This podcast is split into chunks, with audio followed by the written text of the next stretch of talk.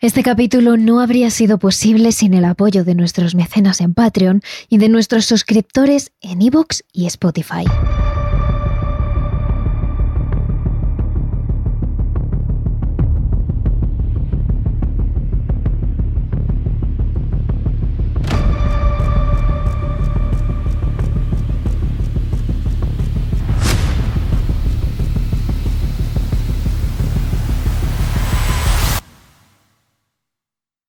Ni la infestación demoníaca de Amityville, ni el poltergeist de Enfield, ni el exorcismo de Connecticut.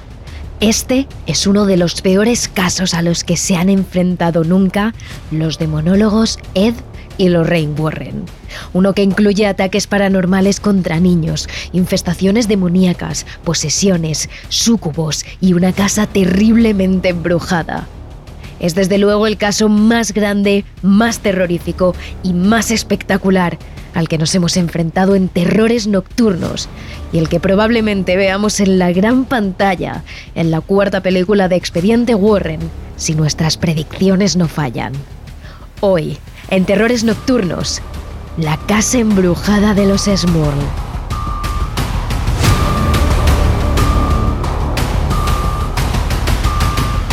Ya sabes que si no quieres perderte ningún expediente Warren, puedes suscribirte a nuestro canal desde la plataforma de podcast desde la que nos escuchas y que te espera un nuevo caso de Eddie Lorraine Warren en nuestro capítulo extra de Patreon, Evox y Spotify.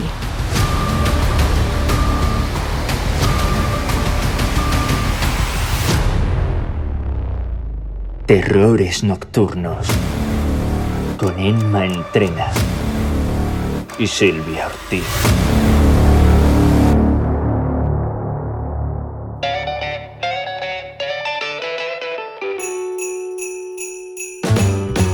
Jack Smurl y Janet Dosky se conocieron en el año 1967, en la fiesta de Navidad de la empresa de envasado de golosinas en la que ambos trabajaban. Lo cierto es que llevaban años allí, pero nunca habían coincidido, y una vez lo hicieron la conexión fue inmediata, tal y como cuenta Janet en el libro La casa embrujada de Ed y Lorraine Warren. Lo supe inmediatamente, me gustó mucho el modo en el que se comportaba y el respeto que demostraba no solo por mí, sino por las cosas que considero importantes. Tenía un gran sentido del humor, pero no era cruel ni obsceno, como si eran otros hombres. Ella era una joven recién graduada que deseaba convertirse en ama de casa. Él, un antiguo marine que había decidido asentarse para formar una familia. Todo encajó tan rápido que tan solo un año después la joven pareja se casó ante un sacerdote católico. Para ellos, sus valores religiosos eran lo primero.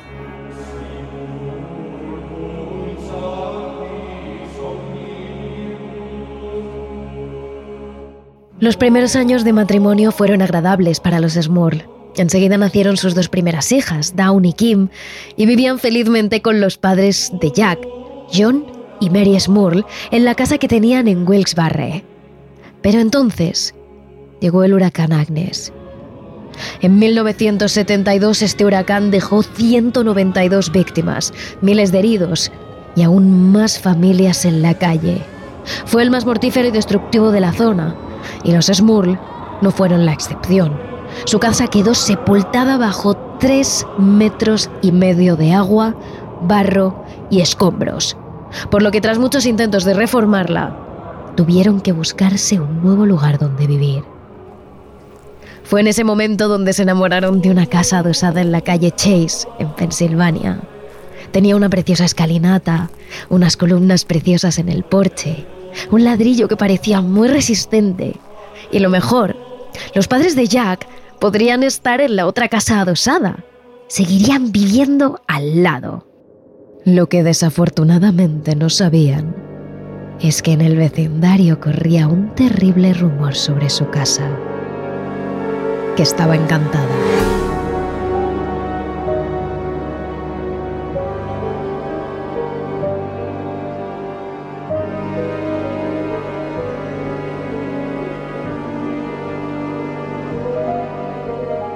Según la historia que contaban los vecinos del lugar, en la casa se escuchaban ruidos extraños y perturbadores, incluso cuando no estaba alquilada por nadie. Los padres prohibían a los niños que jugaran cerca para que no vieran las figuras tan siniestras que podían observarse a través de las cortinas. Incluso se decía que en los alrededores de la casa se juntaban grupos de jóvenes a practicar brujería y que por su culpa las fuerzas demoníacas acabarían por afectar al barrio entero. Así lo describe un vecino de la zona. Era la casa perfecta para pasar la noche de Halloween. Los padres hablaban de ella la cena de Halloween, pero sabían tan poco como tú sobre lo que realmente ocurría en su interior. Solo que la gente contaba que se llevaban a cabo ritos satánicos. Lo cierto es que nunca sabía ciencia cierta si había algún problema con la casa o no. Lo único que sabía era que cuando me acercaba a ella tenía la extraña sensación de que no era una casa como las demás. Solo eran rumores, claro está. Aunque si los Smur lo hubiesen sabido, seguramente no habrían hecho nada al respecto. No era nada que pudiese demostrarse hasta que ellos fueron el centro de ese rumor.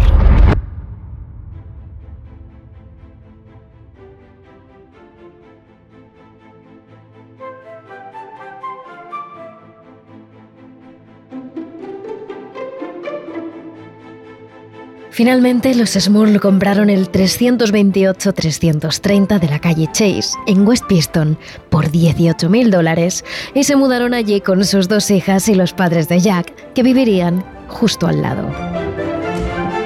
Lo cierto es que la casa se encontraba en un estado bastante pobre. Humedades en las paredes, muebles viejos, suelos sucios, sistemas un poco deficientes.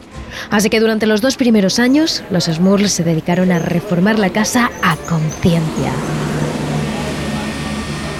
Les llevó un tiempo porque poco después tuvieron a sus otras dos hijas, las gemelas Shannon y Karin, lo que les mantendría aún más ocupados.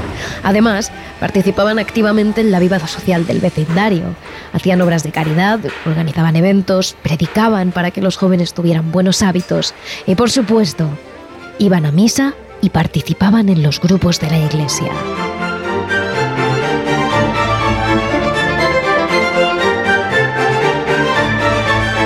Tras dos largos años, la casa parecía finalmente reformada. Jack y Janet vivían un gran momento como matrimonio y sus hijas estaban perfectamente integradas. Todo parecía feliz. Pero no. 1974 sería el año en el que comenzaría la peor pesadilla de los Smurl. Una mañana, mientras Janet limpiaba la casa, se encontró una mancha en una de las alfombras de la planta baja. Tenía un color muy oscuro, no sabía de qué se trataba. Intentó rascar con varios productos de limpieza, pero era imposible quitarla. También preguntó a toda la familia si alguno sabía del origen de esta mancha, pero tampoco había ningún culpable. Días después, la televisión de la casa comenzó a arder. La familia tuvo que llamar a los bomberos y actuar rápido, y afortunadamente consiguieron apagar las llamas a tiempo. En un primer momento pensaron que se trataba de un cortocircuito, pero es raro porque ningún otro electrodoméstico se había roto. Y lejos de acabar con los múltiples incidentes, en menos de una semana las tuberías comenzaron a gotear Llamaron a los fontaneros y estos soldaron todas y cada una de las cañerías que recorrían el edificio, pero al cabo de unas horas se volvían a romper y el agua volvía a correr. A eso se le suma lo que se encontró Jack una mañana cuando entró en el baño. El lavabo y la bañera estaban llenos de arañazos. Un material tan resistente como ese. ¿Quién había sido capaz de resquebrajarlo con las uñas? Ante la necesidad de señalar a algún culpable para dar una explicación lógica a alguno de los extraños incidentes que le habían ocurrido a los Smurl en apenas una semana, pensaron que el perro de la familia podría ser el culpable. Un precioso pastor alemán que habían tenido desde que era un cachorro y que aunque le tacharon de culpable, todos sabían que era un animal manso, tranquilo, que jamás había arañado ningún mueble, ninguna superficie. Aún así, decidieron dejar al animal en el jardín. Sacaron su cama y su comedero afuera y lo colocaron en uno de los laterales de la casa. Sin embargo, como la propia familia sabía, esto no solucionaría el extraño problema.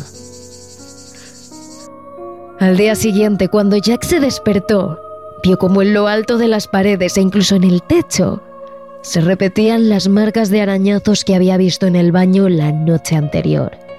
Esta vez no podía haber sido el perro. Y realmente, tampoco ninguno de ellos. Esos arañazos eran profundos y estaban tan altos que ni siquiera el propio Jack, el más alto de la familia, era capaz de alcanzarlos.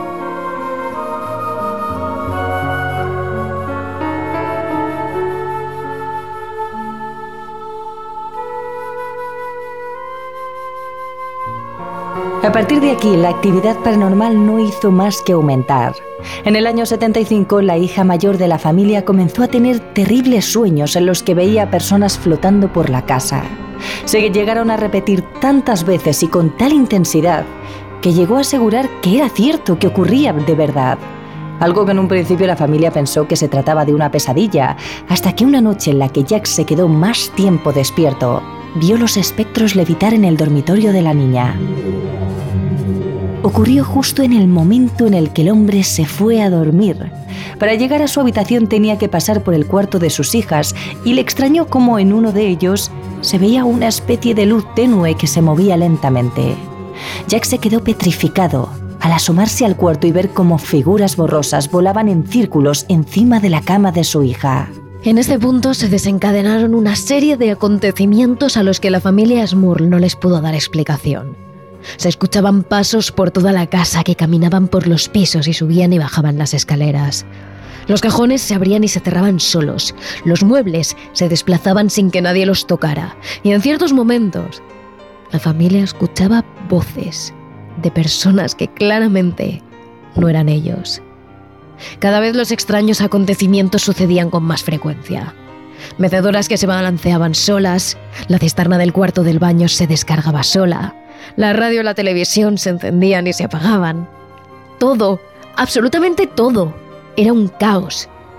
Las entidades llegaron a hacerse tan presentes que Jack aseguraba que más de una vez había notado como algo o alguien le acariciaba el pelo o el brazo mientras veía la televisión durante la noche, cuando toda su familia dormía en la planta superior y si faltaba algo por llegar al poco tiempo.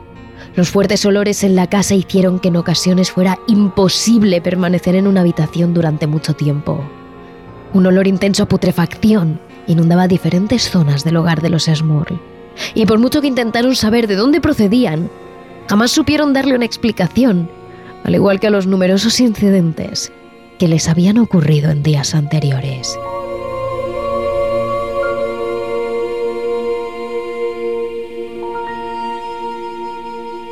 Pero lo peor es que a la hora de contar su problema nadie creía a la familia. Ni las autoridades, ni los vecinos, ni siquiera los propios padres de Jack que vivían al otro lado de la pared. Sí es cierto que en ocasiones algún que otro vecino se quejó frente a los gritos y los fuertes golpes que escuchaba en la casa. Ruidos que rompían el silencio de la noche y desvelaban a más de uno. Sin embargo, cuando llamaban a la puerta de los Smurl, estos les abrían la puerta somnolientos, Sorprendentemente, las veces que más ruido escuchaba desde fuera era justo cuando los Smurl más calmados estaban. Absolutamente nada tenía sentido. Pero al ocurrir todo en una misma casa, era obvio que tarde o temprano tenía que afectar al otro lado de esta. Los padres de Jack, Mary y John también experimentaron sucesos paranormales poco después de lo que ocurrió a su hijo. Empezó durante la madrugada, cuando ambos se despertaron escuchando susurros, voces que venían de todas partes y a la vez de ninguna. Los dos ancianos se levantaron aturdidos, sin entender qué pasaba, pero quisieron creer que quizás se les estaba colando ruido de la calle o de la casa de su hijo. Así que finalmente volvieron a dormirse. Pero esto solo era el principio para ellos. Los siguientes días les ocurrió lo que algunos vecinos ya llevaban escuchando un tiempo. Empezaron a oír gritos de hombre y de mujer y se asustaron, pensando que Jack y Janet estaban teniendo una fuerte discusión. A estos gritos se les sumó también el sonido de muebles, objetos pesados cayendo al suelo e incluso de cristales rotos. Los ancianos fueron corriendo a la casa de su hijo y llamaron a la puerta, pero cuando estos abrieron, se dieron cuenta de que todo estaba en calma. Cuando los padres de Jack le contaron lo que habían escuchado, tanto él como su mujer no daban crédito. Ambos estaban en casa, sí, pero en estancias totalmente distintas, sin ni siquiera hablar entre ellos.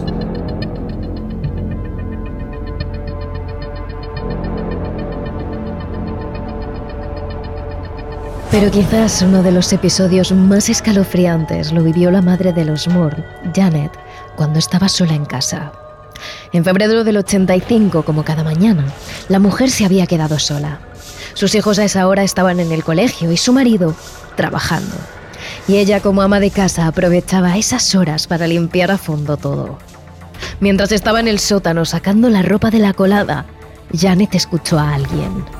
Era una voz que la llamaba por su nombre, la voz de una mujer, y llegó a creer que se trataba de su hermana. Janet subió deprisa las escaleras y empezó a mirar en cada una de las habitaciones. Sin embargo, por más que buscaba, allí no había nadie. Estaba sola, como siempre. La propia Janet se lo contó así al matrimonio Warren en el primer encuentro que tuvieron con el matrimonio de parapsicólogos. Estaba preparando todo para subir del sótano hacia la cocina y escuché la voz de una mujer. Ella decía, Janet, Janet. Claramente. Pensé que era mi hermana, dije que enseguida subía, pero cuando miré en la planta superior allí, allí no había nadie. Lo que no sabía Janet es que tan solo un par de días más tarde le ocurriría lo mismo, pero esta vez muchísimo peor.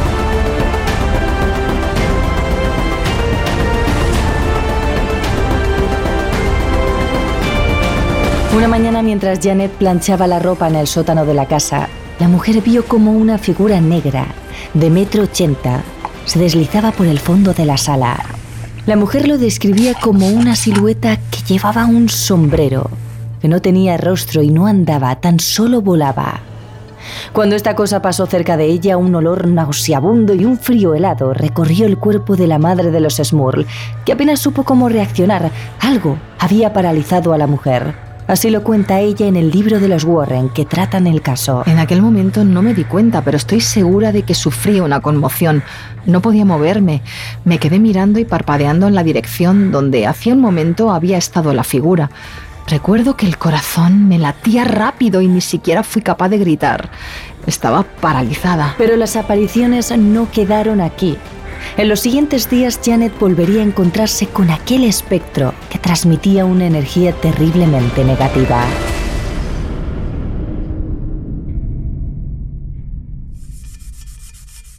Cuando la mujer estaba en la cocina fregando los platos, empezó a notar un frío seco en la habitación. Alzó la vista para comprobar que las ventanas estaban cerradas y efectivamente así era. Pero aún así ella notaba algo. La temperatura había bajado drásticamente. En un momento dado, por el rabillo del ojo, empezó a ver que algo se movía. No era una persona, era una especie de bulto negro que levitaba. La mujer soltó el plato que estaba fregando y se quedó helada mirando aquello. A tan solo un par de metros de ella, una forma humanoide de color negro levitaba en medio de la cocina. Esa figura sin rostro humano caminó lentamente hacia una de las paredes de la cocina para traspasarla acto seguido. Tiempo después, en una de las entrevistas que les hicieron, la propia Janet diría lo siguiente. La temperatura bajó rápidamente y la cocina se volvió fría como el hielo. Entonces la vi. Era una figura humanoide, completamente negro y sin rasgos faciales. Lo miré fijamente por unos segundos, segundos que para mí se hicieron horas, y después se desplazó lentamente hacia la pared en donde desapareció. Sin más. Cualquier persona escéptica podría pensar que quizás Janet se estaba volviendo loca, pero no fue la única que lo vio. La pared que traspasó la entidad daba a la casa de sus suegros, donde en ese momento Mary estaba presente. Ella también pudo ver cómo la silueta de color negro de un hombre aparecía desde una de las paredes y seguía caminando hasta evaporarse en medio del pasillo. Según el libro que escribieron los Warren sobre el caso, la mujer reaccionó de una forma brusca que ni siquiera ella pudo entender. Lo único en lo que podía pensar era en que Janet había traído esa cosa con ella. Entonces hice algo que no debía haber hecho. Fui hasta el teléfono mientras lloraba aterrorizada y llamé a Janet. Le dije, La has traído contigo. Ahora está en nuestra casa. No quiero que vuelvas a venir aquí nunca más, Janet. Y aunque quería dejar de decir cosas horribles, no podía. Ya no eran los ruidos, las voces, los movimientos de muebles, los electrodomésticos, los olores. Ahora, lo que sea que habitara la casa había comenzado a materializarse a plena luz del día ante la atónita mirada de los Smart. Llegados a este punto, todos los miembros de la familia sabían que aquello que habitaba la casa era algo paranormal y peligroso. Los ruidos de arañazos o gritos dentro de la propia casa a cualquier hora del día pasaron a convertirse en algo habitual. Sin embargo, a estas alturas, el siguiente paso de la entidad era el que más temía toda la familia, atacar a cualquiera de ellos físicamente.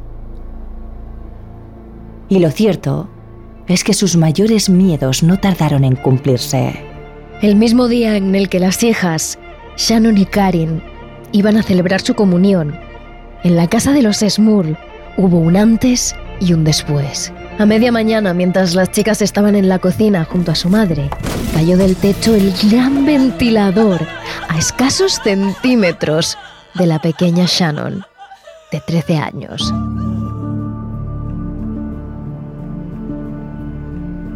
Afortunadamente la niña pudo apartarse a tiempo para que esa pesada lámpara no cayera sobre su cabeza.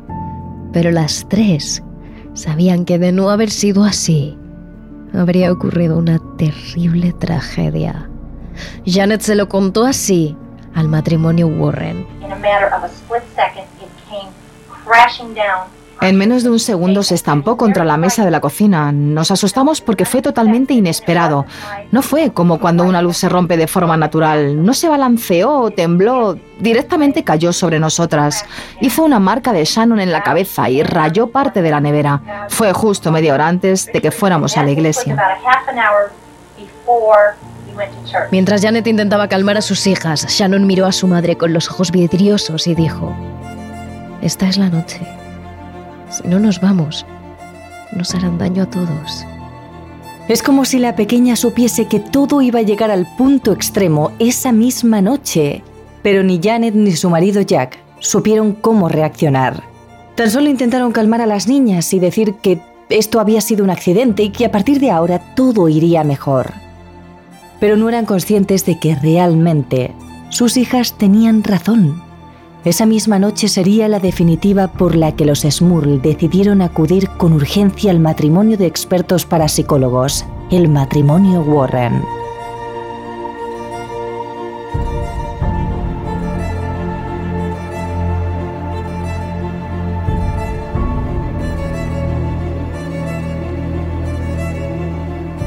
Pasadas las 12 de la noche, tanto Jack como Janet estaban intranquilos. Los dos habían visto el miedo en los ojos de sus hijas. Los dos estaban sufriendo el infierno que también sufrían sus pequeñas y los padres de Jack. Pero ninguno sabía qué hacer. No había dinero suficiente para irse de allí. No había esperanza. Durante un par de horas los padres estuvieron hablando, desahogándose. Tanto es así que lo que empezó en pena acabó en una sonrisa de esperanza. Ambos tenían fe en que esto acabaría pronto, en que al fin serían felices.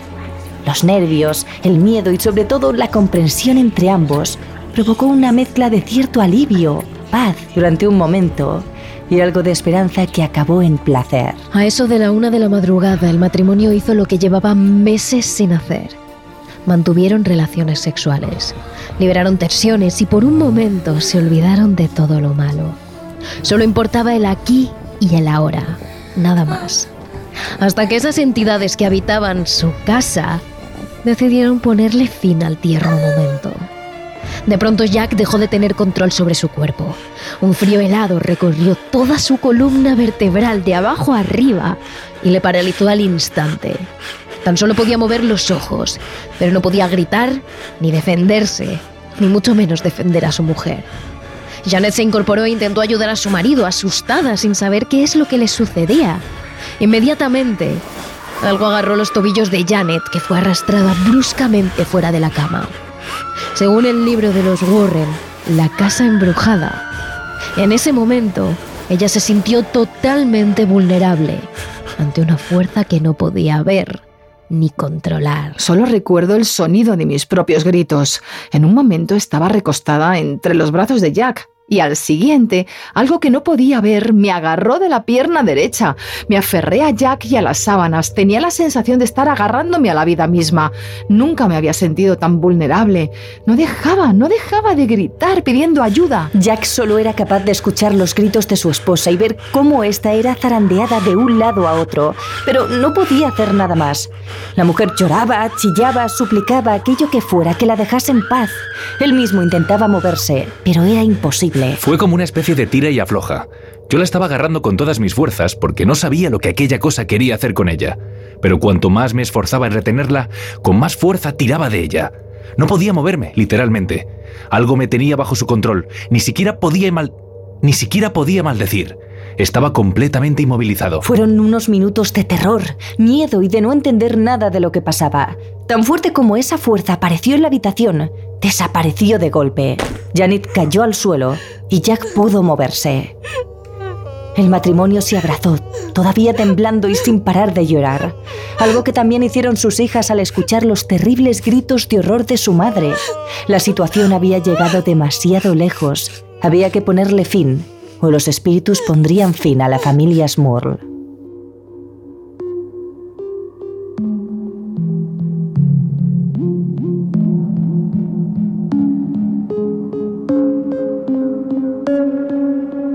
Esa noche ninguno de ellos pudo dormir. Se pasaron la noche en vela, pensando qué hacer. Es ahí cuando uno de los padres propuso la idea de hablar con el matrimonio Warren, los parapsicólogos más conocidos por aquel entonces.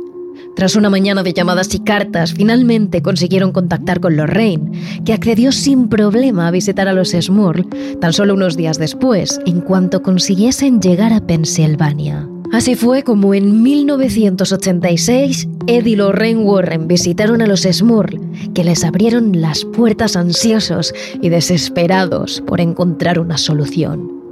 La cálida sonrisa de los Warren consiguió aliviar en pequeña medida su miedo y su dolor, y seguidamente el matrimonio de parapsicólogos se puso manos a la obra para desvelar el misterio de lo que allí estaba ocurriendo.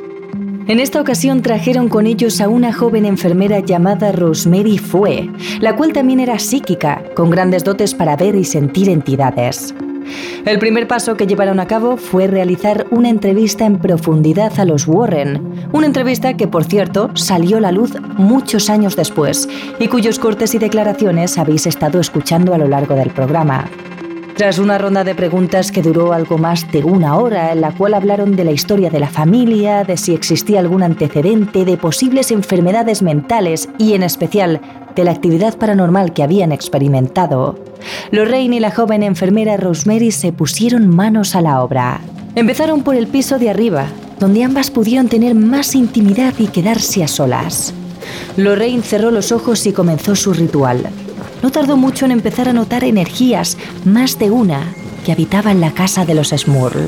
Poco después, ambas caminaron hasta una de las habitaciones de la hija, donde Rosemary señaló el armario. Indicó que este era un portal con el mundo del más allá y el mundo de los vivos. A partir de ahí, numerosas entidades habían entrado en la casa, unas más fuertes que otras. En total, las dos mujeres llegaron a la conclusión de que había cuatro entidades en la casa de los Smurl. Una era poco agresiva, otra tenía una energía muy leve, la tercera guardaba odio en su interior, mucha ira y rencor. Y la cuarta, la cuarta era una entidad demoníaca, una de las más fuertes a las que tendría que hacer frente el matrimonio Warren.